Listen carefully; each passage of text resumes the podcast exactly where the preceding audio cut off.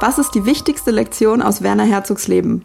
Morgen, Marc. Ich glaube, wenn man Morgen. halt dich fragen würde, was die wichtigste Lektion aus deinem Leben wäre, dann wäre es vielleicht, ich äh, wage mich mal aus dem Fenster zu lehnen, nicht lang schnacken, Kopf in den Nacken. Ja. Was meinst du? Ja, es ist gerade Sonntagmorgen und äh, in meinem Kaffee ist natürlich nicht nur Kaffee drin. so viel kann ich schon mal verraten, ja. Also du meinst ein bisschen Zucker, Kaffeesahne, vielleicht noch so Genau. eine Prise Zimt. Das ist immer, wenn Leute mich fragen, so wie trinkst du deinen Kaffee, sage ich, ja, halb Kaffee, halb Whisky natürlich. Ne? Das ist so die ge geheime Mischung. Okay, es hört ja. sich halt so richtig widerlich an. Aber Ja. so ein geiler Kaffee Corretto, mh, ist schon nice. Ja. Aber äh, im Buch haben wir ja schon gelernt, Werner Herzog nimmt keine Drogen. Das stimmt allerdings. Boah, Also, das ist auch schon das ist so eine gute Vorbild. Passage auch. Äh, da können wir noch mal können wir noch darauf eingehen. Aber Moment mal, Ja. Marc, welches Buch überhaupt? Und wir müssen auch noch weiter vorne anfangen. Wer sind wir überhaupt? Was machen wir hier? Ja. Möchtest Äh, du das erzählen oder Ja, soll ich das sind, machen? Wir sind die äh, bekannten äh, und beliebten Podcaster, Lizzie und Marc, die einen Podcast haben, der Auflösung heißt, in dem wir uns jedes Mal eine Frage stellen und äh, die Diskussion endet ja erst, wenn sich auf eine Antwort geeinigt wird, mit dem Anspruch, dass diese Antwort man äh, in eine Tontafel einmeißeln kann und die auch in 50.000 Jahren noch ähm, adäquat ist. Und wer So unsere. Weisheit anzapfen will, ähm, der kann uns eine E-Mail oder auf Instagram auch schicken, äh, irgendwie eine Nachricht und uns Fragen stellen, die wir dann hier besprechen, wie wir es zum Beispiel beim letzten Mal gemacht haben, als wir darüber gesprochen haben, wer der beste Twin Peaks Charakter ist. Ja. Mhm. Und äh, Werner Herzog könnte eigentlich auch ein Twin Peaks Charakter sein. Ne? Das stimmt So allerdings. Von dem, von dem Typ her, ja. Genau. Es ist ohnehin, also äh, es wurde schon mit Wohlwollen zur Kenntnis genommen, dass wir uns immer mehr in Richtung ähm, Film-Podcast entwickeln äh, und heute mal wieder über die Erkenntnisse eines unserer Lieblingsbusenfreunde reden. Also wir haben ja schon darüber gesprochen, was der Danny so alles denkt und das letzte Mal, was der Davy so alles denkt und heute ist halt der Werner dran, ne? Ja, genau, der Werner. Ja, der, wer ist der Werner? Der Werner ist ein richtig lässiger Dude. Ähm, vielleicht um das mal kurz zusammenzufassen für alle Leute, die sich denken so, hä, was ist jetzt eigentlich los und wieso sollte ich diese Folge hören? Wenn ihr den noch nicht kanntet, nicht abschalten, weil das ist jetzt hier die beste Introduction zu Werner Herzog. Das ist ein sehr bekannter deutscher ähm, Filmemacher. Ähm, was macht er noch so alles? Er ist Regisseur, er ist Au- Produzent, Autor auf jeden Fall, wie wir hier ja, wissen. ja. Und wie wir Synchronsprecher. Ja, auch. Mhm. Schaus Schauspieler auch. Ja. Bei ähm, Mandalorian äh, beispielsweise mitgespielt, woher den vielleicht Ja. die meisten Leute noch kennen könnten.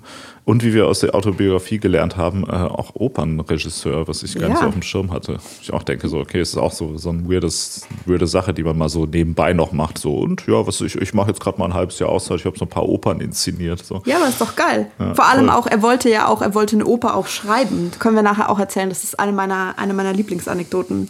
Auf jeden Fall ähm, hier sehr umtriebiger, äh, sehr umtriebiger junger Mann, hat irgendwie über 70 Filme äh, gemacht. Äh, ich habe auch gelesen hier, ähm, er wurde 2009 wurde zu einer der 100 einflussreichsten Personen der Welt äh, gekrönt und äh, über den sprechen wir heute, weil offensichtlich von jemandem, der so viel geschafft hat und so viel Renommee hat, da kann man sicher einiges lernen.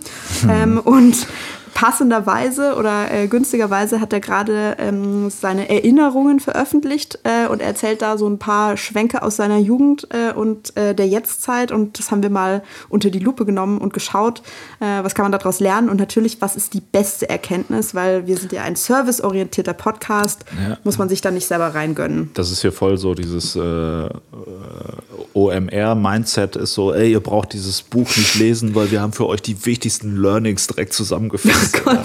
Ja, es ist so ein bisschen Audio-Blinkes. Ja, also, naja, man kann es aber auch andersrum sehen. Wir haben hier noch schon mal die Filetstückchen, haben wir so ein bisschen ausgestellt, um den Leuten dann Bock drauf zu machen, weil ich muss an der Stelle auch gestehen, ähm, ich habe noch gar nicht so viel von ihm gesehen. Ja, du bist ja auch der Film-Dudi von uns beiden. Ähm, aber ich habe jetzt so richtig Bock und eigentlich wollte ich dich ja auch überreden, dass wir irgendwie ähm, dann in zwei Jahren oder so äh, dann nochmal eine Folge dazu machen, was der beste Werner Herzog-Film ist, damit ich mir die alle einfach chronologisch reinziehen kann, weil ich brauche da auf jeden Fall einen Anlass dafür. Ja, hätte ich, hätte ich auch Bock tatsächlich. Aber was, was hast du für Filme von ihm gesehen? Ähm, Grizzly Man, ich habe in Fitzcarraldo mal reingeschaut. Ähm, ja, weil ich wollte, ich habe das Buch zu Hause, das er, also das seine Tagebucherinnerungen von damals sind, dieses äh, Eroberung des Nutzlosen. Ja. Ähm, und Ich weiß auch nicht mehr, was dann da dazwischen gekommen ist. Du weißt ja, also, oder wir jetzt auch alle wissen, ich habe so ein bisschen Schwierigkeiten, Filme zu Ende zu gucken. Da brauche ich Druck von außen. Deshalb äh, wäre es total gut, wenn wir uns jetzt da sozusagen drauf committen. In zwei Jahren oder so machen wir diese Folge. Ja, äh, voll gerne. Ich, ich würde auch gerne mehr von ihm sehen. Also ich, ich habe einiges gesehen, aber auch bei weitem nicht alles. Hm. Ich habe aber witzigerweise gestern noch zur Vorbereitung äh, Grizzly Man geschaut. Weil ich geil, dachte, okay, richtig den, geil. Das ist so der, der bekannteste Film von ihm, den ich noch nicht gesehen habe. Und der ist, ist Was? Den hast du, hattest du noch nicht gesehen?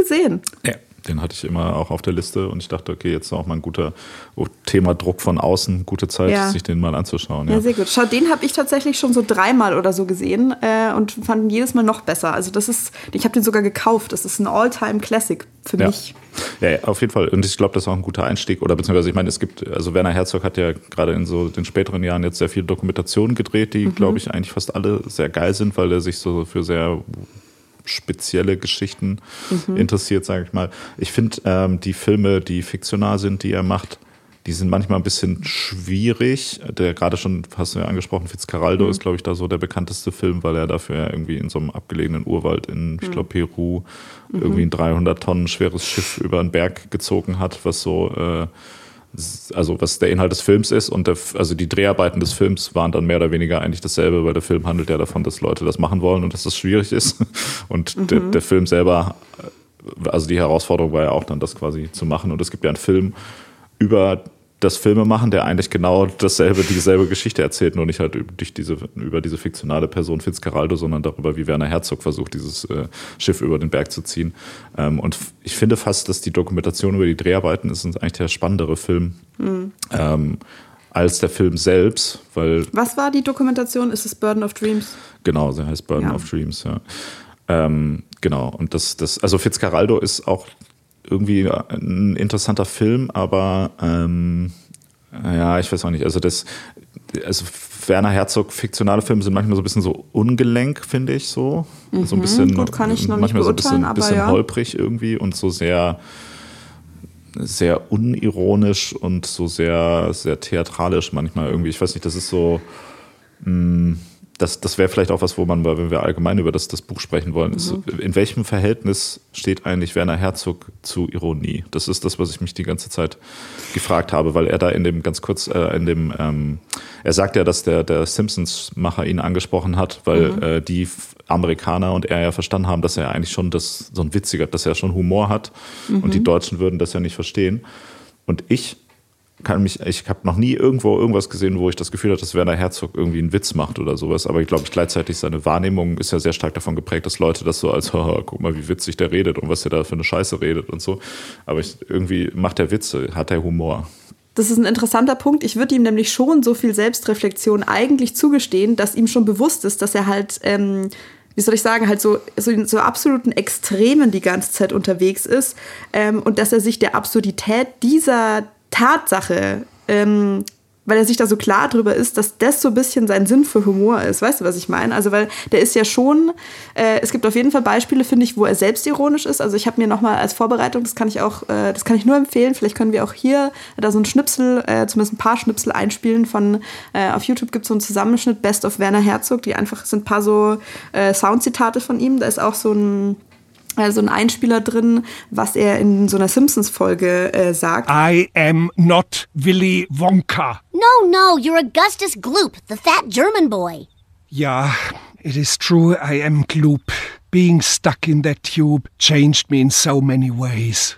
Gentlemen, we have been doing a lot of funny things today, but now I must be scary. Ähm, das ist auf jeden Fall super ironisch und ähm, das habe ich äh, vor kurzem zufällig in einem Buch, äh, in, diesem, in dieser Essaysammlung von John Green gelesen, in hier Madagaskar, äh, die Pinguine, also dieser äh, Animationsfilm, da gibt es so eine Sequenz ganz am Anfang, wo halt eingeleitet wird, bla, die Pinguine sind irgendwie unterwegs und dann ist Werner Herzog quasi der sich selber spielt, ähm, also mit dieser Dokumentar-Synchronstimme, der halt drüber redet, ja, die Pinguine sind hier ganz einsam im Eis und sie stehen an der Kante und wenn einer von ihnen runterfällt, dann, ähm, dann wäre das der sichere Tod. Und dann siehst du halt dann, also wird so rausgezoomt, dann siehst du halt dieses Dokumentarteam und er redet ins Mikro und ähm, die anderen filmen diese Pinguine und dann sagt er halt, ja, Günther, komm, schubs ihn doch mal Tiny and helpless, the baby penguins are frozen with fear. They know if they fall from this cliff, they will surely die. Gunther, give them a shove. Also man kann auch Spaß ohne Humor haben. So, Ja. was ich mir, wie ich mir dachte, wie wir das jetzt angehen. Ausnahmsweise äh, weichen wir von unserem bewährten Konzept mit der Benotung von 1 bis 10 ab oder 1 bis 5. Was? Aber das ist doch dann gar keine wissenschaftliche Methode mehr. Ja, nee, also ähm, ich würde eher so sagen, lass doch ein paar Hypothesen formulieren. Achtung, wissenschaftlicher Begriff eingestreut randomly.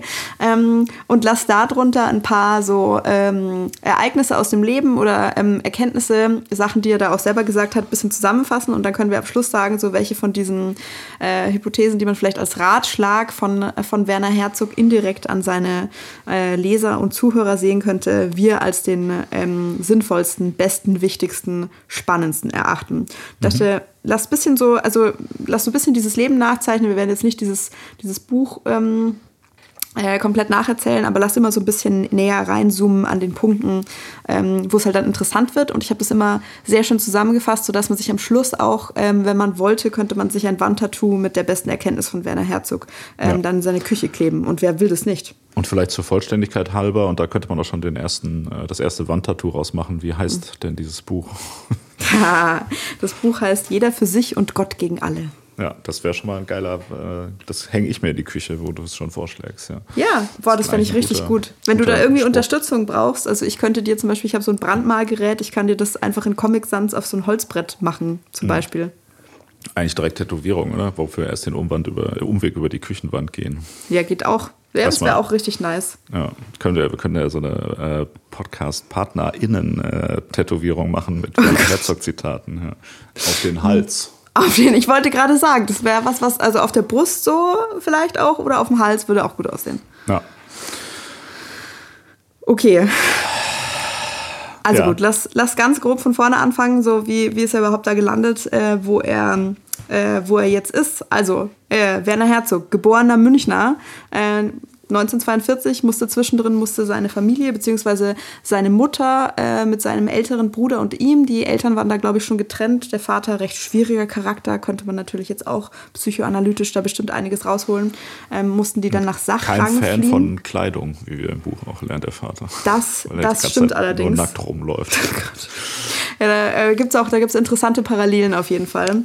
Ähm, genau, also dann müssen die in so ein, so ein äh, Bergdorf, müssen die quasi fliehen und ähm, kehren erst später nach München wieder zurück. Ähm, da schon mal direkt äh, erste Empfehlung, vielleicht nicht so sehr ähm, Erkenntnis, aus der man was lernen kann, aber ich äh, habe extrem geliebt, wie er da seine Jugend schildert. So, ja, sie sind da ständig super schnell. Irgendwelche Wanderrouten, für die Touristen heute vier Stunden brauchen, sind sie in einer Stunde barfuß im Winter rauf und runter gelaufen. In den Monaten von so bis von so bis so haben sie auch keine Unterwäsche unter ihrer Lederhose getragen und so.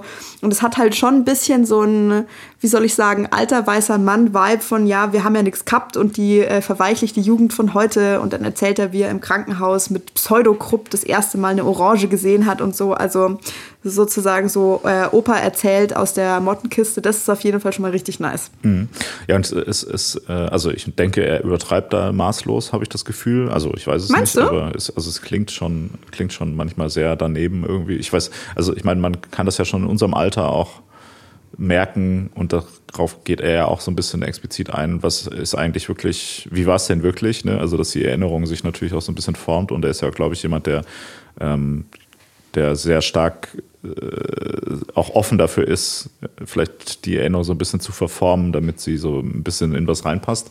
Ähm, aber es ist trotzdem interessant mh, zu sehen, wie sehr sich in diesem Leben dieses Mannes, der jetzt 80 ist, ähm, die Welt geändert hat, auch wenn die natürlich, also wenn er da auch aus so einer sehr speziellen Umgebung, also irgendwo in den Bergen, irgendwie bei Tirol da aufgewachsen ist, dann. Ähm, und wie sozusagen das Leben vor 80 Jahren an dieser Stelle war im Vergleich zu dem Leben, was wir jetzt zum Beispiel heute irgendwie äh, hier führen, das ist schon interessant, weil das ja wirklich so total archaisch, also es wirkt ja eigentlich so wie im Mittelalter halt oder ne? also Ja. wie in so einer Vorzeit irgendwie vor der Zivilisation irgendwie, was er da, was er da schildert und das, das tut er sehr gut. Ja, ich finde auch, das, das war schon fast eigentlich das, das Highlight äh, des Buchs, fand ich die ganzen Kindheitserzählungen, weil die auch sehr, sehr pointiert geschrieben sind und so. Also genau, das Ja. ist schon nice. Das, was du auch gerade gesagt hast, so dass das äh, extrem archaisch ist und halt überhaupt nicht mit unserer Zeit zu vergleichen, das äh, spricht er ja auch genauso an. Ich habe mir hier äh, paar Notizen immer gemacht, wo diese Stellen waren. Also hier Seite 31, da sagt er so, das ist ja, er kommt aus einer singulären Generation, also dass er quasi aus diesen absolut einfachsten Verhältnissen, was er sozusagen alles miterlebt hat. Das war ganz interessant, weil das hat mich extrem daran erinnert. Ich habe vor kurzem fertig gelesen die Memoiren von Stefan Zweig, der das auch sagt. So, mhm. ähm, also sozusagen er war die krasseste singuläre äh, Generation, weil er halt so den Ersten Weltkrieg noch mitbekommen hat oder diese Ausläufer davon und ähm, und dann halt den Anfang des Zweiten Weltkriegs. Also ähm, ich, ich, möchte das jetzt Werner Herzog nicht absprechen. Ich finde schon, das ist eine, das ist eine extrem interessante Zeitspanne, die der halt da abgedeckt hat.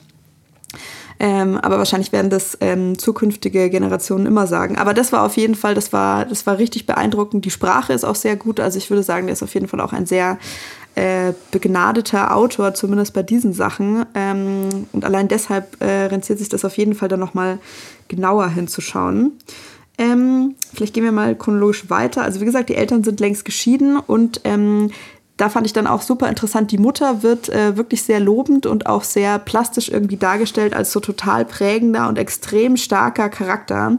Ähm, also die musste quasi fliehen vor dem Krieg und sie bereitet aber dann schon die ganze Zeit äh, mit extremer Willensstärke so diese Rückkehr nach München vor, weil ihr halt klar ist, wenn sie da jetzt irgendwie bleibt, dann können die Söhne halt irgendwie nur Bauern oder Kuhhirten werden, so sagt er das.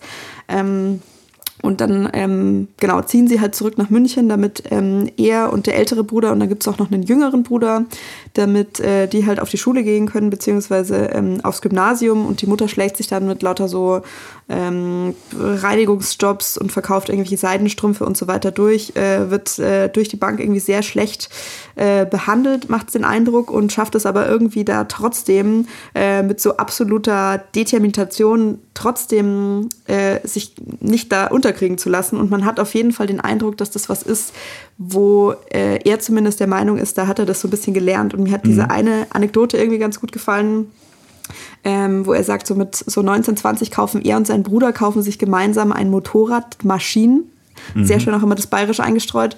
Ähm, genau, es gibt keine Helmpflicht, sie haben die ganze Zeit irgendwelche Unfälle. Die Mutter macht sich halt richtig krasse Sorgen und dann sagt sie eines Abends, ich will, dass ihr die Maschine verkauft und halt nie wieder ähm, eine neue kauft. Und sie ist starke Raucherin, raucht währenddessen eine Zigarette, drückt die dann nach paar Zügen aus und sagt, das war die letzte Zigarette, die ich je geraucht habe.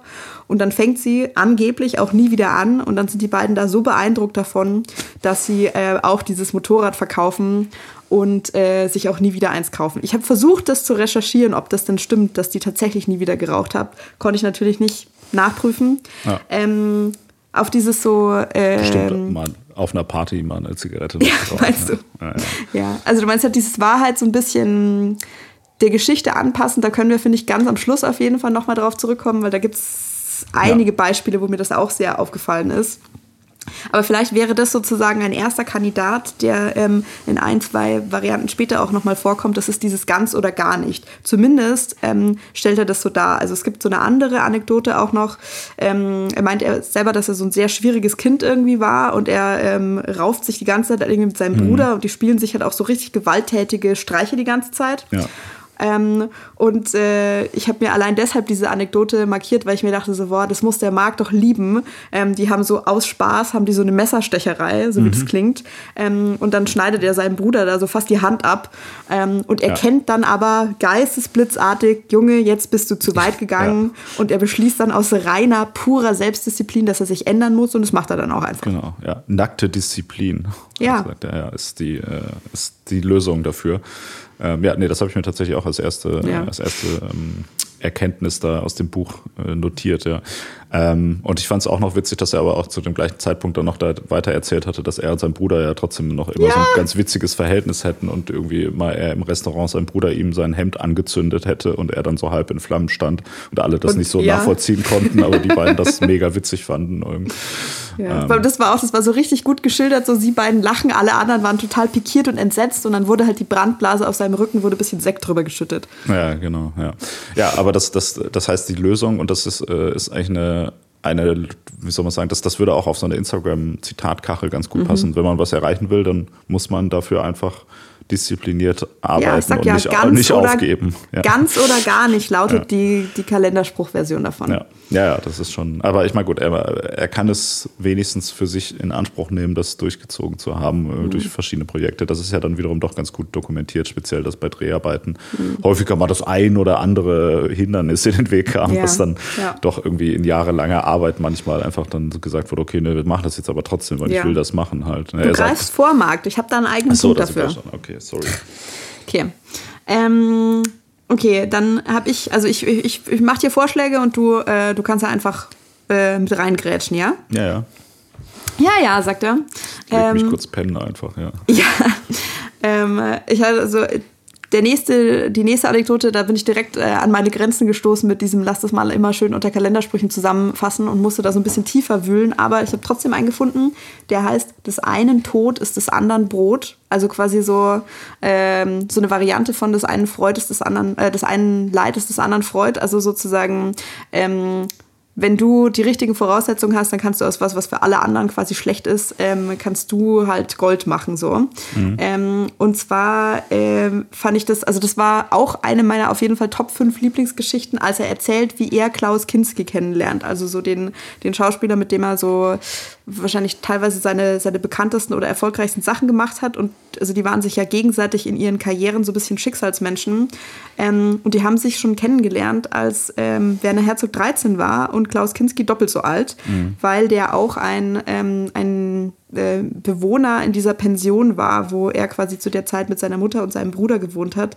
Und das, ähm, wie das halt geschildert wird, ist halt auch einfach so richtig absurd. Das ist einfach, der ist zu der Zeit, hat sich schon einen Namen gemacht als Talent und ist aber einfach ein übelster Weirdo. Also äh, er hat so irgendwie so ein Haus besetzt, äh, hat da keine Möbel oder sowas, sondern hat sich einfach so hüfthoch da Laub aufgeschüttet, in dem schläft er nackt. Ähm, er verweigert Besteck. Er kann irgendwie mit seiner Stimme Weingläser zum Zerspringen bringen, also alles laut Werner Herzog, ne? Und ist, also verhält sich einfach insgesamt wie ein Wahnsinniger. Ähm, und äh, alle erkennen das auch mit dem Wahnsinnigen. Und aber schon damals behauptet Werner Herzog, ist er halt als der Einzige, der keine Angst hat, sondern irgendwie fasziniert ist von dieser Naturgewalt. Und der weiß natürlich noch nicht, äh, wozu das später dann irgendwie alles führen wird.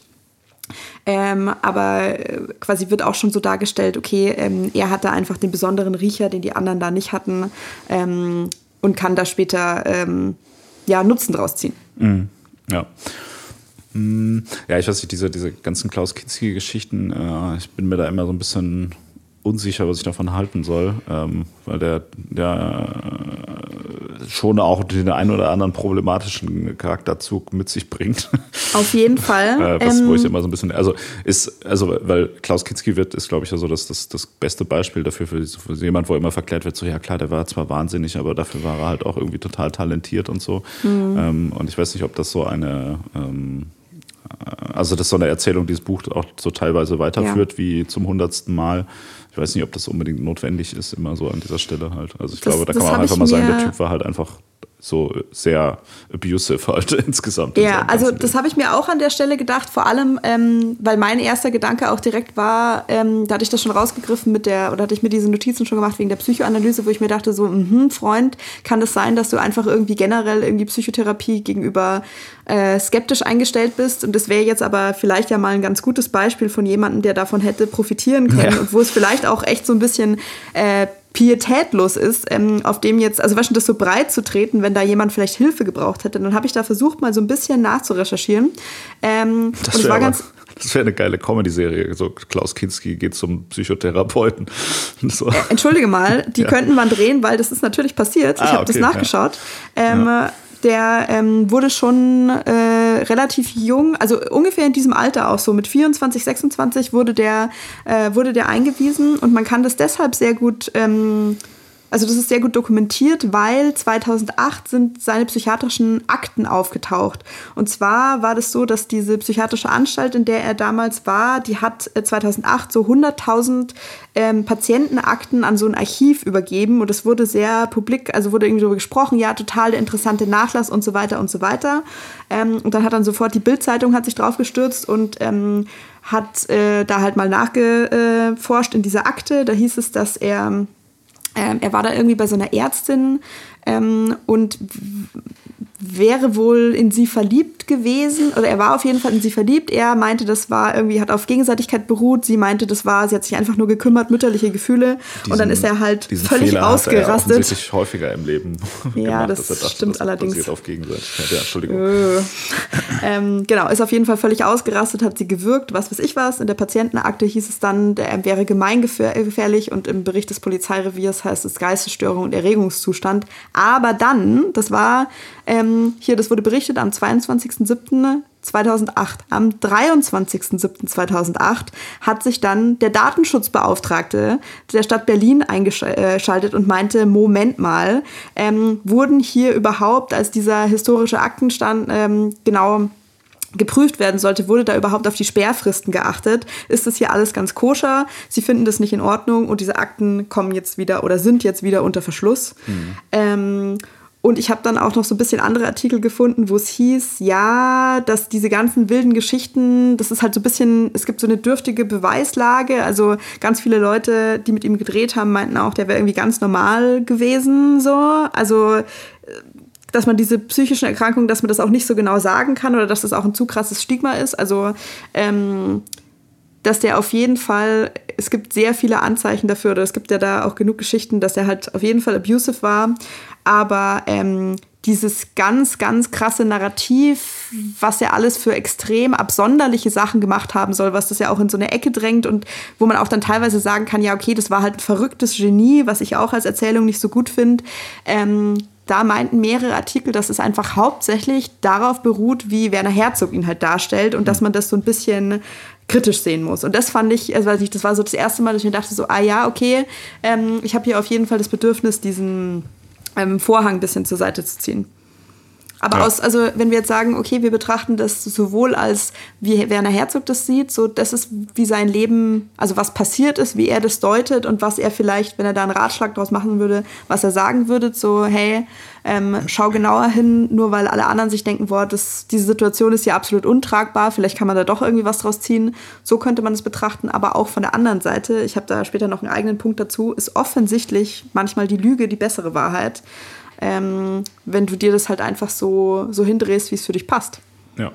Ja, aber da haben wir doch schon auch unseren nächstes Tattoo-Spruch. Äh, oder ja, ja. Die Lüge ist die bessere Wahrheit. Ja. ja. Ja, ja das, das Gute an Klaus Kinski ist, dem kann man ja eigentlich jetzt mittlerweile relativ nüchtern gegenübertreten, weil der ist ja tot.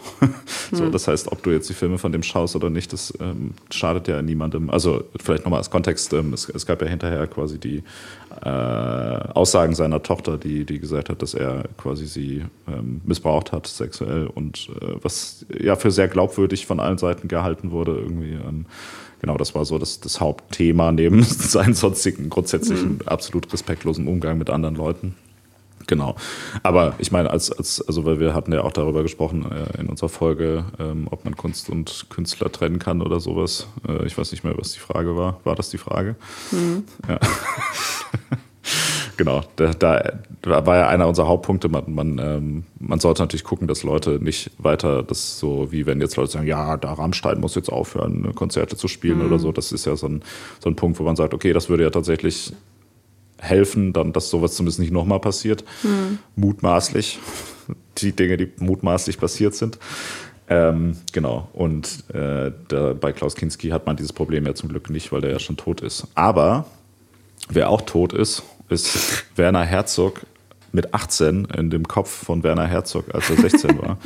Stimmt, das war auch richtig gut. Werner, Werner Herzog äh, erzählt an einer Sache, und da kommen wir zu unserem nächsten, zu unserem nächsten Learning, erzählt, dass er eigentlich, er sagte, er konnte sich als Kind nicht vorstellen, dass er älter wird als 18 Jahre, ähm, was vielleicht auch so ein bisschen durch diese sehr archaische und ähm, lebensfeindliche Umwelt kommt, in der er irgendwie aufgewachsen ist und wahrscheinlich auch so ein bisschen durch dieses, diese Erfahrung noch vom, vom Krieg oder vom Ende vom Krieg. Und ähm, genau, und er sagte auch, dass er dann immer weiter eigentlich davon ausgegangen ist, dass er bald stirbt. Und durch dieses ganze Buch zieht sich ja, also eine Sache, die sich da das eigentlich fast das Hauptmerkmal ist, ist, dass er eigentlich in jedem Kapitel irgendwas passiert. Er wird schwer krank, stirbt fast, er hat irgendeinen schweren Unfall, stirbt fast oder hat sonst irgendwelche Sachen, wo man denkt, okay, das äh, genau, er, er, kommt nicht mehr in dieses Flugzeug rein, was äh, abstürzt, mhm.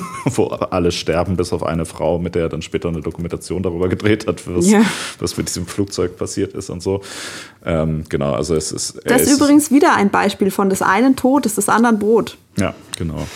Das heißt, äh, und er, er, sagte, dass er durch, diese, durch diesen festen Glauben daran, dass er nicht besonders ähm, alt werden wird oder gar nicht älter wird, hat er gesagt, dass er auch einfach immer so jeden Film einfach so angegangen wäre, so ein bisschen so, als wenn es sein letzter wäre und sich gar nicht groß Gedanken darum gemacht hat, okay, kommt jetzt noch was nach oder man denkt jetzt nicht so, was ich so, wenn du jetzt so Marvel-Franchise-Film drehst, wo mhm. du sagst, okay, wir müssen ja jetzt noch 18 Teile, wir müssen jetzt erstmal die Handlung äh, so aufbauen und wollen dann noch das und das und das, sondern dass er sozusagen ähm, immer angegangen ist, als wenn er bald tot ist und sich keine Gedanken um die Zukunft gemacht hat. Genau, das heißt, unser, unser Learning ist, ähm, lebe jeden Tag, als wäre es dein letzter. Ja. Mhm. Also das ist ja auf jeden Fall auch ein leichendes Vorbild, so, so leichtfertig, wie er mit seiner eigenen Gesundheit, zumindest mhm. seinem eigenen, seiner eigenen Schilderung nach umgeht, ist schon auch. Puh, ja. Also. Ich dachte, ich dachte, Bruder im Geiste, oder nicht?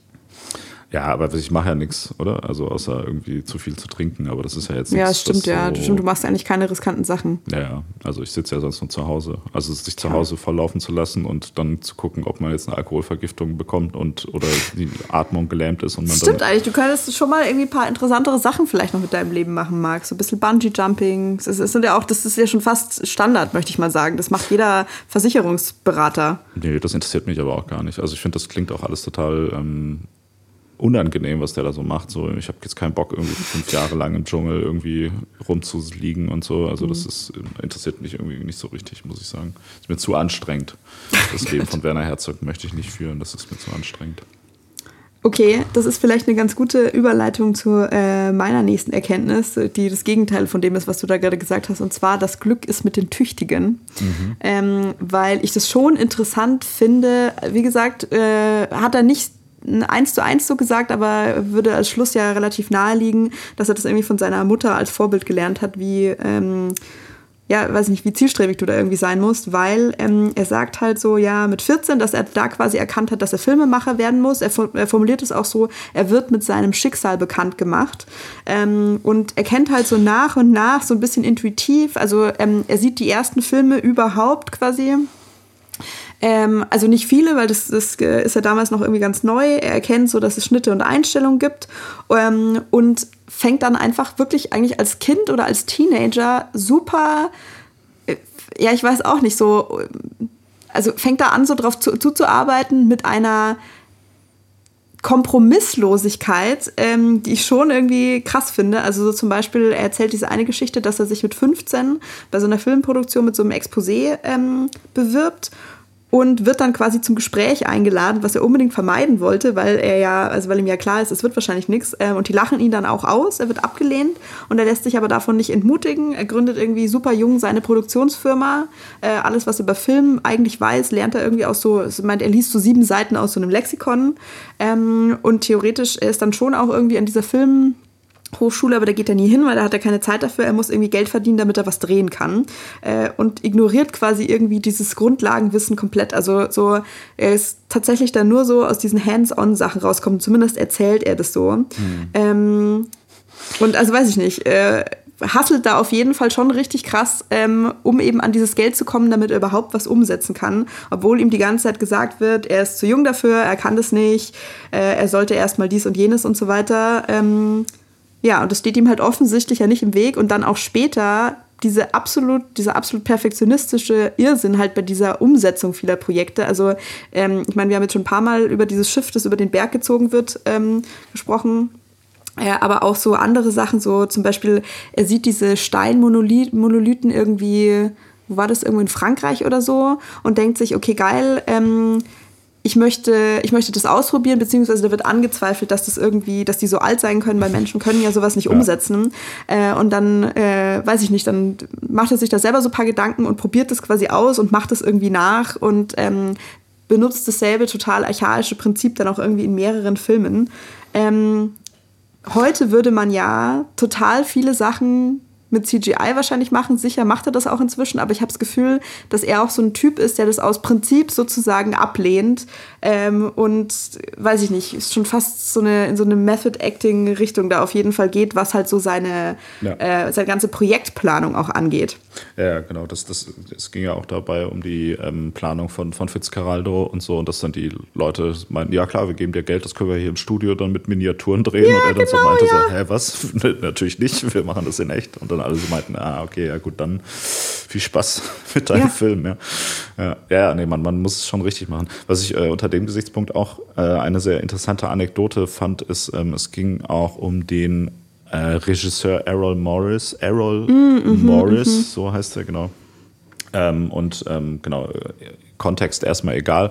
Ähm, der äh, mit ihm, der recherchiert hat zu einem, einem Dokumentarfilm über das, äh, über den Serienmörder Ed Gein mhm. ähm, und dabei herausgefunden hat, dass, also Ed Gein ist ja der Typ, der ähm, so Menschen umgebracht hat und auch so frisch begrabene Menschen ausgegraben hat und sich aus deren Haut so Kostüme und Lampenschirme und sowas gebastelt hat. Ähm, genau, relativ bekannter Serienmörder. Und der hat Gräber wohl ausgehoben, laut der Recherche von Aaron Morris, die so im Kreis um das Grab seiner Mutter etwa äh, angeordnet waren. Und deshalb hatte er dann die Vermutung, dass doch der bestimmt auch das Grab seiner Mutter ausgehoben hat. Und dann erzählt er irgendwie so, so Werner Herzog so ganz neben, nebenbei, wie die beiden dann geplant haben, um das rauszufinden. Weil sie meinen, okay, wie, wie können wir denn rausfinden, ob er das vielleicht wirklich gemacht hat? Meinen die einfach, ja, lass doch einfach das Grab von der ausheben, dann sehen wir ja, ob da eine Leiche drin ist. So. Was dann einfach nur aufgrund von so einer Banalität Realität einfach mhm. nicht, nicht passiert. So, ich auch denke, so, hm, naja, es ist irgendwie, ähm, wie soll ich sagen? Also da meine ich so, weil da, da ist zum Beispiel auch ja jetzt so null Ironie, das wird halt einfach mhm. so, so dargestellt, so nach dem Motto, ja, wir, wir mussten das ja rausfinden für diesen Film. Deshalb ist das ja natürlich völlig okay, ja. dass wir einfach das Grab der Mutter von diesem Serienmörder irgendwie 50 Jahre später ausheben, um zu gucken, ob da noch eine Leiche drin ist oder nicht. Ähm, war schon, ist schon stark. Also ja. Ja. Muss man also, durchziehen. Da gibt es halt, also ich, ich finde, äh, Anekdoten dieser äh, Couleur gibt es ja zuhauf in diesem Buch. Ich habe das nochmal unter einem anderen Punkt zusammengefasst, nämlich wer A sagt, muss auch B sagen. Ja. Äh, andere Lieblingsgeschichten äh, dieser Art war zum Beispiel ähm, bei diesem Film über Vulkanausbrüche oder irgendwie Vulkane, ähm, da haben sie wohl am, also am Rande der Drehaufnahmen kam halt auch so eine Sequenz zustande, wo so nordkoreanische Soldaten drauf sind. Ähm, und dann sieht man halt, also die, die natürlich die ganze Zeit sozusagen absolut korrekt einfach ihre Pflicht erfüllen. Und dann hat einer mal so ganz kurz so einen Moment, wo er sich quasi wie so ein äh, normaler Mensch verhält ähm, und irgendwie so eine, also da, wie soll ich sagen, aus dieser, aus seiner Professionalität rausfällt und irgendwie so eine Kollegin kitzelt. Ähm, und dann kommt eben ein anderer Soldat zu Werner Herzog her und sagt, okay, das geht auf gar keinen Fall Sowas darf nicht verbreitet werden. Der nordkoreanische Soldat ist jederzeit bereit, sein Vaterland bis aufs Blut zu verteidigen. Ich brauche jetzt diese Filmaufnahme. Ähm, und dann wäre ja das ganze Material kaputt gewesen. Und dann schafft es halt äh, Werner Herzog, ihn das da, also ihm das einfach auszureden, dass das ähm, dass das zerstört werden muss und sagt so, äh, du hast hier meine absolute, du hast hier meine Garantie, dass das nicht verwendet wird. Ähm, da kannst du dich zu 100 Prozent drauf verlassen und weil er sich da offensichtlich schon genug äh, Ruf in diese Richtung erarbeitet hat, beziehungsweise halt für seine Kompromisslosigkeit da so bekannt ist, funktioniert das dann auch tatsächlich, ja. was wahrscheinlich niemand anderem gelungen wäre. Ja. ja, das fand ich natürlich auch besonders spannend. Äh, also äh, Originalzitat ist, Werner Herzog sagt, er kann ihm drei Garantien geben dafür, dass er das nicht verwendet. Seine Ehre, sein Gesicht und sein Handschlag. Ähm, genau, und erzählt ja auch so, dass er eigentlich bei allen ähm, Filmproduktionen, so die er gemacht hat, einfach alle Verträge nur per Handschlag ja, äh, gemacht ja. worden sind. Und weil ja klar ist, dass er sich an sein Wort hält und die anderen Leute auch. Ähm, da sieht man also, äh, wir hatten ja auch einmal eine Folge darüber gemacht, ob äh, Ehre was, ob das noch was Wichtiges ist ja. oder irgendwie outdated. Und äh, offensichtlich in der Welt von Werner Herzog ähm, ist das noch ein, ein, wichtiges Thema, dass man damit sogar irgendwie Leute in Nordkorea mit überzeugen kann, kann dass ja. man sagt so ja, aber meine Ehre, ne, so. Ja. Halt, ja. Also er ist ja auch offensichtlich auch ein großer Fan halt von Wetten. Also da habe ich uns auch irgendwie wieder erkannt, hat doch da mehrere Geschichten erzählt, so nach diesem Dreh oder bei diesem Dreh von irgendwie auch zwei Zwerge haben klein angefangen. Da sind auch die ganze Zeit irgendwelche krassen Unfälle passiert. Und dann hat er gesagt, ja, wenn irgendwie alle heil aus dem Dreh rauskommen, dann springt er in den Kaktus und sie dürfen da Fotos davon machen. Das macht er dann auch. Und ähm, bei dieser Geschichte hier mit Errol Morris, ähm, da hatten sie auch drum gewettet, weil irgendwie niemand hat den halt ernst genommen, dass er diesen Film äh, fertigstellen kann, also Aaron Morris. Und er hat gesagt, wenn das klappt, dann isst er seinen Schuh vor Publikum. Und das hat er dann auch gemacht, 1978. Ja. Genau, da gibt es auch einen äh, kurzen Dokumentarfilm zu, den ich auch gesehen habe. Da geht so 20 Minuten. Werner Herzog eats his shoe. Der ist sehr, äh, sehr empfehlenswert. Also wenn man, wenn man ja. sich nur mal was Kurzes anschauen will und etwa so einen kleinen, äh, kleinen Eindruck von dem Wahnsinn bekommen ja, möchte, ist das auf jeden Fall auch ein sehr guter Einstiegspunkt. Ja. und also letzte Anekdote in die Richtung, die ich mir auch aufgeschrieben habe, weil es auch, also wie soll ich sagen, ähm, im, im Lexikon der Red Flags wäre das auf jeden Fall ähm, eine davon. Er lernt seine quasi jetzige dritte Frau kennen. Ähm, also hat irgendwie, der, der trifft die äh, in so einem Restaurant, in so einer größeren Gruppe und so weiter und ist halt gleich super beeindruckt, weil ähm, sie so eine Geschichte erzählt, dass sie halt als Teenie in der Sowjetunion, da waren verschiedene Bücher halt auf dem Index oder verboten und dann hat sie die von Hand abgeschrieben und quasi so unter ihren Freundinnen zirkuliert und dann denkt er sich, okay, die ist es.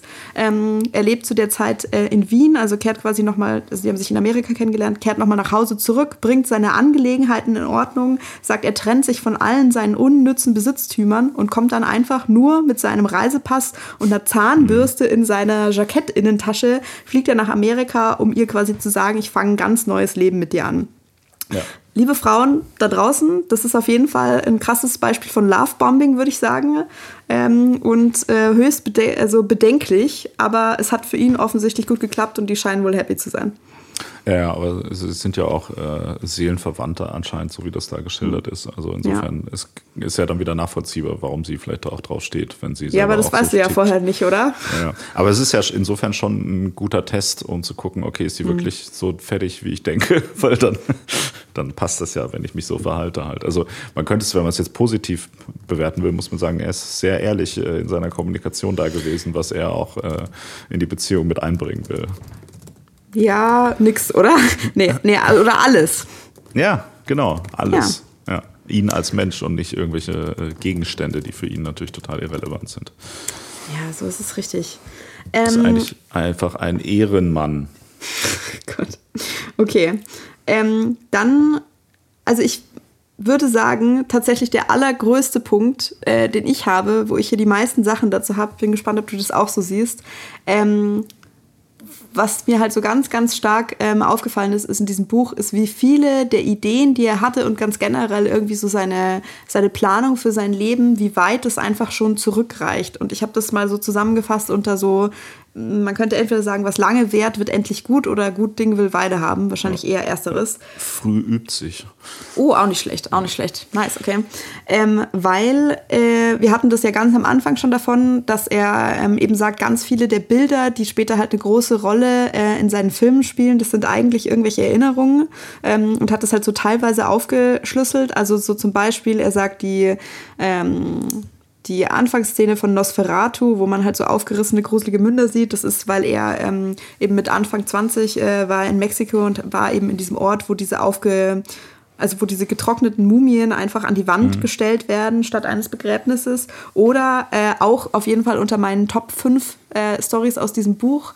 Ähm, er hatte mit 19, 18, 19 oder nee, ein bisschen jünger muss gewesen sein, 17, als er in München ge äh, gelebt hat, hatte er einen Nebenjob, wo er Parkplatzwächter auf der Wiesen war, ähm, wo die Leute halt quasi, also verstehst du so, da, da sind wir schon drüber gelaufen und da hat Werner Herzog die Autos von irgendwelchen Suffköppen äh, in Empfang genommen, die halt auch teilweise ja nicht wiedergekommen sind, also weil er meinte so, ähm, das war ja damals also nicht mal ein Kavaliersdelikt, wenn du halt besoffen gefahren bist. Und dann hat er halt manchmal den Leuten die Schlüssel weggenommen und so, weil er das auch gefährlich fand. Ähm, und die kamen halt auch ewig nicht wieder, weil die irgendwo besoffen waren.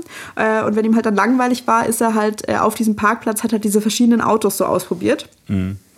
Ähm, genau, und dann hat er äh, eines Nachts irgendwie festgestellt, wenn er das Lenkrad fixiert bei so einem Auto und einen schweren Stein aufs Gaspedal legt. Side Note, das mit dem schweren Stein, das stelle ich mir irgendwie schwierig vor. Also, wo hat er den Stein her? Wie hat er den da hingebracht und so weiter? Funktioniert es tatsächlich? I don't know. Auf jeden Fall erzählt er, dass er es quasi geschafft hat, ähm, dieses Auto einfach sozusagen dazu zu bringen, im Kreis zu fahren und auszusteigen und hat halt dann immer mal ein, zwei Autos nachts sinnlos im Kreis fahren lassen. Und genau diese Sequenz ähm, hat er später in einem Film von 1970 verwendet und alle Leute waren so, what? Wie kommt man auf sowas? Und er denkt sich, jo, jo Standard. Ja, Oktoberfest einfach mal ja, besuchen. Ja. ja. Oder auch, dass er sagt, ähm, er erzählt auch so eine Geschichte, dass er mit zwölf an so einer Buchhandlung vorbeigekommen ist und äh, hat da in der Auslage ein, äh, ein Buch über Höhlenmalerei gesehen, war irgendwie es ist ja fast schon wie so Liebe auf den ersten Blick, war mega begeistert, ist dann sofort losgezogen, okay, wie kann ich genug Geld verdienen, um das zu kaufen, hat es gekauft ähm, und hat dann Jahrzehnte später, gab es so eine Ausschreibung quasi ähm, äh, für eine Dokumentation, die quasi, ich weiß noch nicht, was es dann die französische Regierung in Auftrag gegeben hat, über eben so eine ähm, Höhlenmalerei, Höhle in Frankreich und ähm, er hat sich gegen lauter französische, also einheimische Regisseure durchgesetzt, die mhm. wahrscheinlich den Vorzug bekommen hätten, weil er gesagt hat, ich will, also ich habe eine Leidenschaft für dieses Thema oder da ist was, was in mir brennt oder irgendwie so hat das sehr theatralisch formuliert, seit ich zwölf bin und dann äh, kriegt dann, hatte wieder einen Handschlag bekommen, da hieß es, okay, sagen Sie kein Wort mehr, Sie machen diesen Film. Ja. Ja. Ja. Also, aber das, das, das führt uns auch wieder so ein bisschen zurück zu dem, was wir am Anfang besprochen haben, ne? mhm. ne? dass er so sehr, ähm, also einfach aus sich selbst schöpft mhm. viel, ne? Also so im ganz klassischen Sinne und ähm, dann auch da diese, keine Ahnung, diese Autos, die im Kreis fahren, oder das sagt er auch bei den, bei den Mumien, ne, die ähm, am Anfang von Nosferatu gezeigt werden, wo er meint, nö, das ist keine Metapher für irgendwas, das ist halt einfach irgendwas, was ich irgendwann mal aufgenommen habe. So. Mhm. so, fertig. Vielleicht äh, zwischendurch mal eine, eine sehr einfache ähm, Sache, die man sich ganz leicht auch noch merken kann, die jetzt nicht so einen großen Umfang hat wie das, was wir bisher besprochen haben. Mhm. Und zwar, was er empfiehlt, ist, wenn man in den Dschungel geht, sollte man immer Seife, feine Seifen und äh, Waschprodukte mitnehmen, weil er meinte, dass es, äh, wenn man so da jahrelang in seinem eigenen Dreck lebt, wäre es ein sehr erhabenes Gefühl, wenn man sich mal vernünftig waschen kann und gut riecht. was ich auch einen guten Punkt fand. Und er hat gesagt, man kann sowas äh, überall auch immer gegen Essen und sonst irgendwas was ja. tauschen. Also das ja, das ist, das ist auf jeden Fall smart. Also auch das mit dem erhabenen Gefühl. Ich finde, es hat auch ein bisschen so ein Vibe von also ich weiß nicht, ob, ob du, du, diesen Ratschlag auch bekommen hast, aber so, mir wurde schon als Kind waschen. gesagt, ja, offensichtlich nicht. Ähm, mir wurde als Kind oder sehr vielen Frauen wird wohl als Kind immer gesagt, sieh zu, dass du immer anständige Unterwäsche trägst für den Fall, dass du mal spontan ins Krankenhaus kommst. Ach so, ja. Ja, ne? Gut, können wir jetzt auch, können man verschiedene andere Anlässe, könnte man da dafür auch finden, aber ja, es ist so ein bisschen, okay, cool. Ja. Ja. Ja, das ist ein, ein Lehrstück ähnlichen Ausmaßes, das der ja. Herr Herzog sich ja, genau. Aber das heißt, wir wissen also, wenn man irgendwo hingeht, vor allem, wo mhm. man vielleicht weit ab von der Zivilisation ist, mhm. immer so sehr feine äh, Waschprodukte und Seifen mit, mit sich führen, ja. Und was ja. ich auch, ähm, um noch eine andere kleinere Sache, die ich die eigentlich in dem Buch völlig irrelevant ist, die ich aber natürlich sehr gut fand, ist, ähm, mhm. er spricht einmal darüber, dass er einen Film, er hat einen Film gedreht, wo alle Schauspieler hypnotisiert waren mhm. und unter Hypnose dann miteinander interagiert haben, was auch schon mhm. wieder so einfach so ein völlig völlig hirnrissiges Konzept ist yeah. irgendwie und hat dann äh, quasi von so einem Typen, äh, also er hat dann Hypnotiseur mit einem Hypnotiseur zusammengearbeitet, der aber ähm, sich als Esoteriker herausgestellt hat und deshalb Och. hat er dann gesagt, okay, er will mit dem mit so jemandem nichts zu tun haben, hat dann einfach selber gelernt, wie man hypnotisiert und die Leute selber hypnotisiert. Und da fand ich das ganz geil, was wie wie sagt er es da für New Age Spinner fehlte ihm die Geduld oder so, hat er gesagt, ne, über, die, über diesen Hypnotiseur. Ja. Also das heißt, er ist offensichtlich ähm, gegen äh, Esoterik. Was interessant ist, weil er ja doch so sehr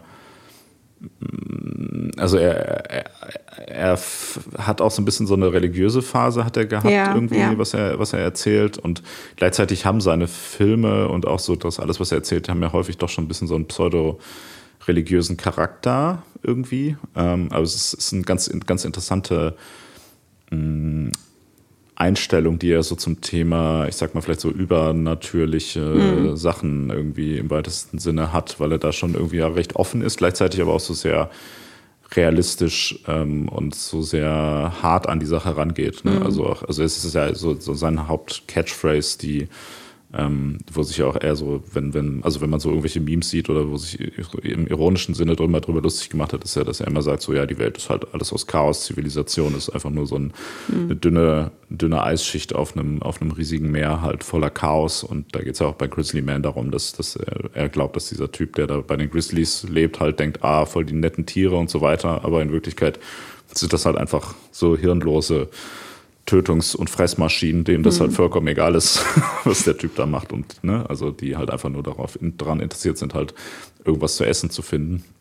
Ähm, was ja so ein sehr, ich sag mal, irgendwie unbeseelter Blick auf die, die Natur ist. Ähm, gleichzeitig kommen aber immer mal wieder auch so, so ein bisschen so religiöse ähm, Aspekte raus. Vielleicht ist das, ich weiß nicht so richtig, was man daraus lernen soll, aber ich habe so ein bisschen das Gefühl, dass es eigentlich eine, eine gute Herangehensweise ist, weil es zum einen nicht so sehr zu sehr mystifiziert, mhm. ähm, also sehr ein realistischer Blick ist, aber auch gleichzeitig die Welt nicht so zu langweilig und zu logisch macht. Mhm. So, ne? Also dass man, ähm, dass man trotzdem da drin irgendwie sowas was Größeres sieht, als das die Summe, so die Summe der Teile so ein bisschen irgendwie. Ja, da gibt es auch, gibt's nicht dieses Nietzsche-Zitat, so noch genug Chaos in sich haben, um einen tanzenden Stern zu gebären. Irgendwie, das erinnert mich da so ein bisschen dran.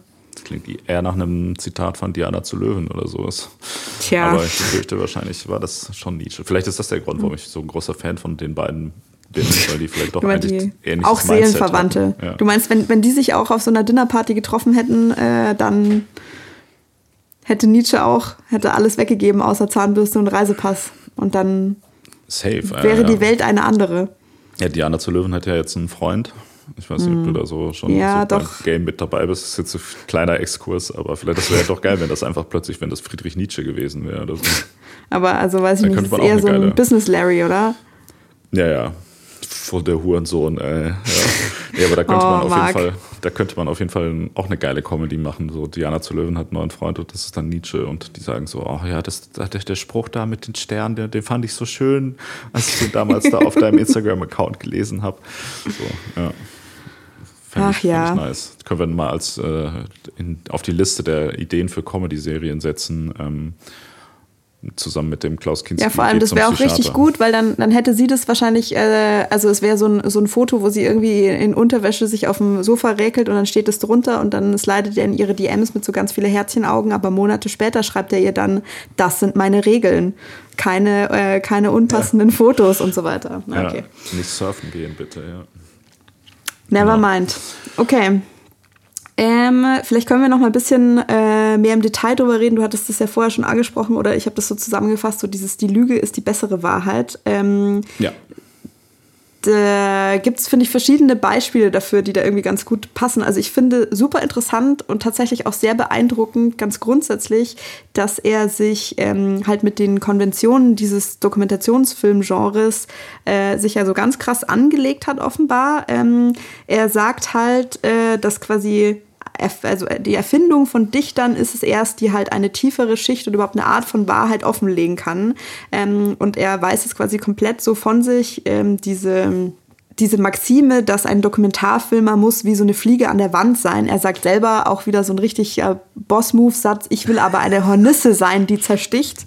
Ja. Ähm, und ich finde es aber, muss ich sagen, tatsächlich eine sehr reflektierte und irgendwie weise Erkenntnis, weil du dir, glaube ich, ja einfach bewusst sein musst, einfach schon durch die, sagen wir mal, so ganz basic, so die Selektion deiner Einstellungen, was er, was er gesagt hat, oder äh, was von meinem Material verwende ich, was verwende ich nicht, welche Gesprächspartner setze ich ein, lenke ich irgendwie dieses Gespräch und so weiter. Also du baust ja immer, so wie du das auch ähm, neulich erst gesagt hast, so wenn du ein Narrativ aufbaust oder ein Narrativ schaffst, dann ist es immer was Künstliches, weil das Leben ist eine Aneinanderreihung von, äh, von nicht zusammenhängenden Belanglosigkeiten, wo sich niemand was ja. Größeres dabei gedacht hat.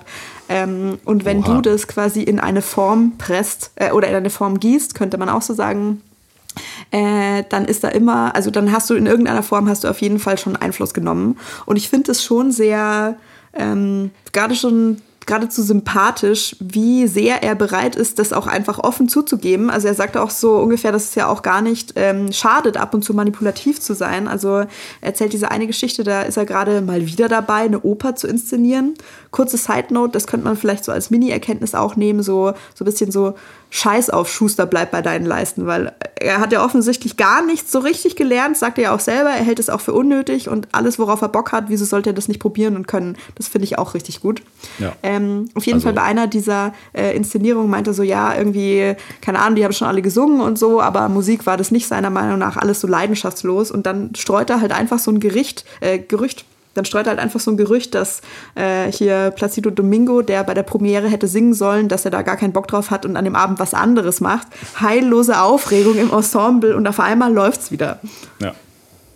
Ja, voll. Nee, nee, das, das äh, fand ich auch interessant, ja, die, die ganze Sache. Und ich finde auch, dass er da tatsächlich einen guten Punkt hat. Ähm, also er, er argumentiert da ja auch so, dass man, wenn man sagt, okay, als, als Dokumentarfilmer soll man sich einfach raushalten. Dann meinte er, ja gut, dann wäre es ja die sinnvollste oder die, die, die beste Dokumentation wäre ja einfach so eine Überwachungskamera in einer Bank, die einfach da, wo niemand weiß, dass die da ist und irgendwie überhaupt gar keine Absicht dahinter steckt. Aber das wäre ja auch nicht interessant und das würde ja ähm, nicht die Wahrheit ähm, widerspiegeln. Beziehungsweise er, er, hat da auch am Ende ja ein eigenes Kapitel zu, wo er irgendwie so ein bisschen über mhm. ähm, das Verhältnis von Fakten und, und Wahrheit und so weiter spricht, was auch natürlich so ein bisschen, bisschen sketchy ist es, aber ich finde, er hat da schon auf jeden Fall einen, einen Punkt ähm, in dem Sinne, dass er sagt, Wahrheit ist halt nicht einfach eine Zusammenführung von Fakten, sondern ähm, wenn du so einen Dokumentarfilm machst, dann kannst du auch sozusagen darauf hinarbeiten, so ein bisschen so diese Wahrheit dieser, dieser Szenerie rauszuarbeiten, mhm. ähm, auch wenn du damit vielleicht nicht einfach nur diese natürliche, also e-, indem du eben so ein Narrativ schaffst, wie du gerade sagst. Ne? Wenn du jetzt einfach sagst, okay, bei, gehen wir wieder auf Grizzly Man, da gab es ja anscheinend irgendwie so 100 Stunden Material, die überliefert sind von dem Typen, die er alleine halt irgendwie da im, im, äh, bei den Grizzlies mit sich selber gefilmt hat. Dann könnte man jetzt auch sagen, ja, dann zeig doch einfach die 100 Stunden un unkommentiert hintereinander. Dann kann sich ja jeder sein eigenes Bild machen. So, aber mhm. ist die Frage, ob das nicht so wie es jetzt ist, ähm, spannenderer, spannenderer Film ist. Ähm, und das ist, das finde ich, ist auf jeden Fall ein absolut, absolut relevanter Punkt. Also ein Kunstwerk kann ja nicht einfach nur sein, hier sind alle Informationen, die wir dazu haben, hm. unsortiert einfach für dich zum Anschauen. So, ne? Vor also, allem, also alle Informationen, die man dazu hat, ich weiß gar nicht, ob das geht, ob das wirklich geht. Kannst du alle Informationen zu irgendwas haben? Ich bezweifle ja, also das. Alle, alle quasi uns bekannten Informationen, meine ich in dem Sinne. Also ich meine, man könnte ja, wie, wie gesagt, man könnte ja bei diesem Grizzly Man-Ding, man könnte ja einfach sagen, okay, wir zeigen einfach das ganze Material, was der also keine Ahnung, jetzt kannst du ja auf eine Website hochladen mhm. und sagen, hier, da kannst du dich durch alles durchklicken und alle Infos und bla. Aber das wäre ja einfach arschlangweilig und man mhm. würde dann auch überhaupt ja, nichts also vor davon allem lernen halt. Nicht nur arschlangweilig, sondern auch einfach komplett überfordernd. Also du brauchst ja du brauchst immer eine Art von Trichter oder ein Sieb, also irgendwie eine Art von Filter. Ja, Trichter braucht man auf jeden Fall. Ja. das stimmt schon, ja. Ähm, also irgendwas, was das für dich überhaupt verarbeitbar macht, sozusagen. Äh, ja. Und das ist doch die, ja, das ist halt die Aufgabe von einem, von einem Regisseur. Ähm, dazu passt vielleicht ganz gut, also so dieses ähm, dieses, dieses Prinzip, dass man, äh, dass man was erst zu einer Geschichte formen muss, damit es halt Sinn ergibt, ähm, das funktioniert, finde ich, auch auf einer Metaebene, was so sein eigenes Leben angeht. Ähm, ich habe das so ein bisschen zusammengefasst unter der Glaube kann Berge versetzen, weil ähm, er ist ja schon jemand, der auf jeden Fall ganz krass seinen eigenen Mythos die ganze Zeit so mitschreibt und irgendwie zelebriert. Also das gibt es in verschiedenen, in verschiedenen dieser Anekdoten, finde ich, schwingt das so ein bisschen mit. Ich habe das schon angeschnitten, so dass er diese, seine eigene Entschlossenheit und irgendwie dieses rohe Talent, es sagt er nicht eins zu eins, so ja, ich war einfach, also ich bin halt so ein geiler Typ, deshalb, ich muss das auch alles gar nicht lernen, sondern es ist ja so ein bisschen Humble Brag, ja, ich hatte keine Zeit, mich da mit Grundlagen zu beschäftigen und so. Mhm.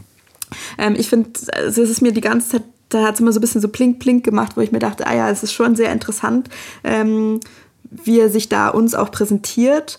Und ähm, er hat auch ein, zweimal konnte er sich das, finde ich, nicht verkneifen, dass er so ganz offenkundig irgendwie diese Gelegenheit benutzt hat, die eigene Geschichte halt möglichst schön darzustellen. Also wo er sagt, ja, darüber und darüber würde berichtet, das ist ja Quatsch. Ähm, so zum Beispiel, ähm, er sagt irgendwann mal, sein Bruder hat ihm relativ viel Geld geliehen und das hat er natürlich alles zurückgezahlt, so wie alle Schulden, die er je hatte. Und ja, hier und hier, das war ja gar kein riskantes Unterfangen, sondern da hat er selber Geld reingesteckt und so.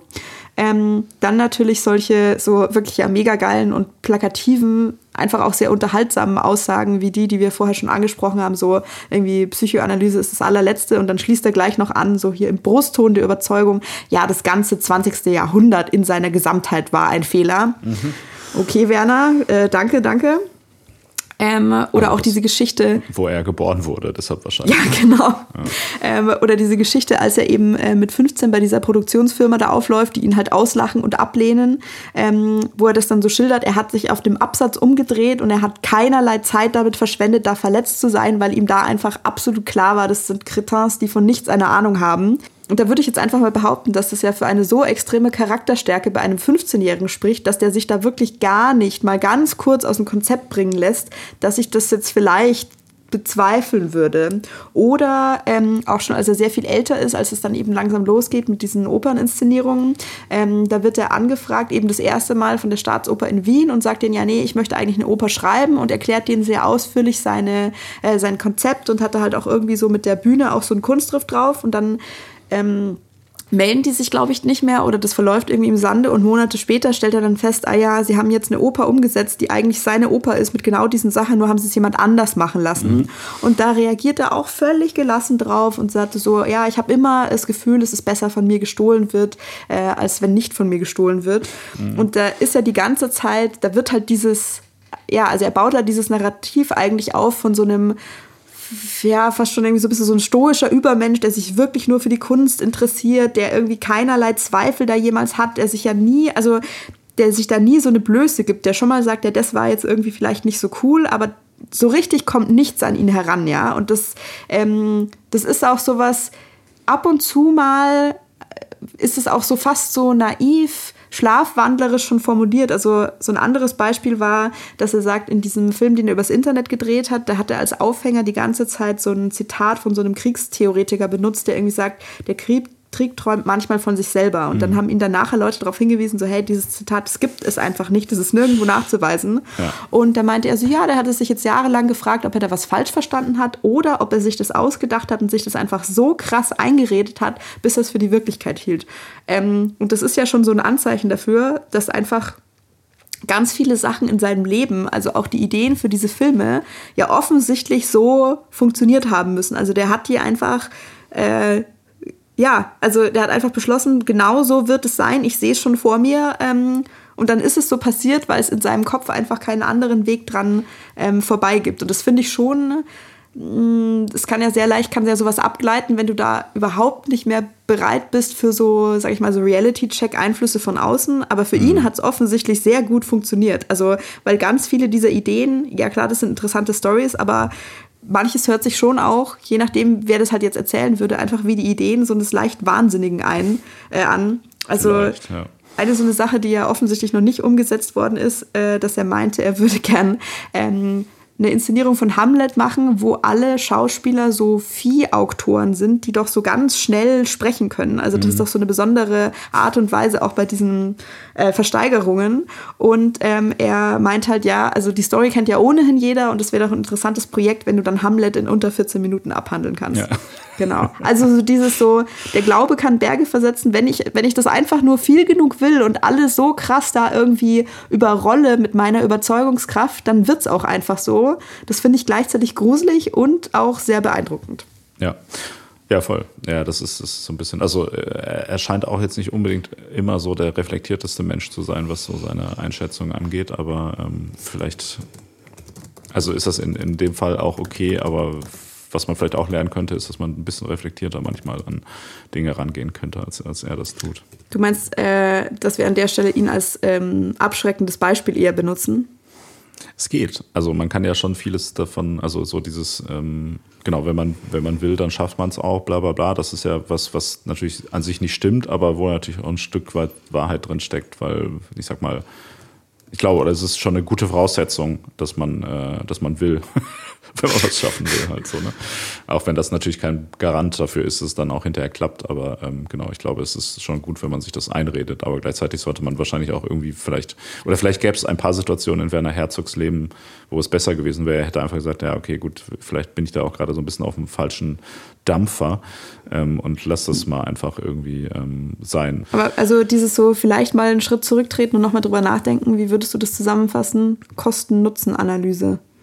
Äh, aha, ja, ist eine gute Frage. Ne? Man, ähm, das, äh, der Kopf ist rund, damit das Denken seine Richtung ändern kann. Oh, okay, okay, das ist gut. Oh Gott, oh Gott, schlimm. Ist das, äh, ja, ist wissenschaftlich 1a. Weil stell dir vor, wenn er eckig wäre, dann könnte das Denken seine Richtung nicht ändern. Okay. Ja. Ähm, Hast du noch mehr geile Stories oder? ich habe noch, äh, ich hab noch eine Sache zum, äh, zum Abschluss. Das ist ja sozusagen so ein kleiner Spoiler auf das Buch schon. Und zwar ist es zusammengefasst unter Aufhören, wenn es am schönsten ist.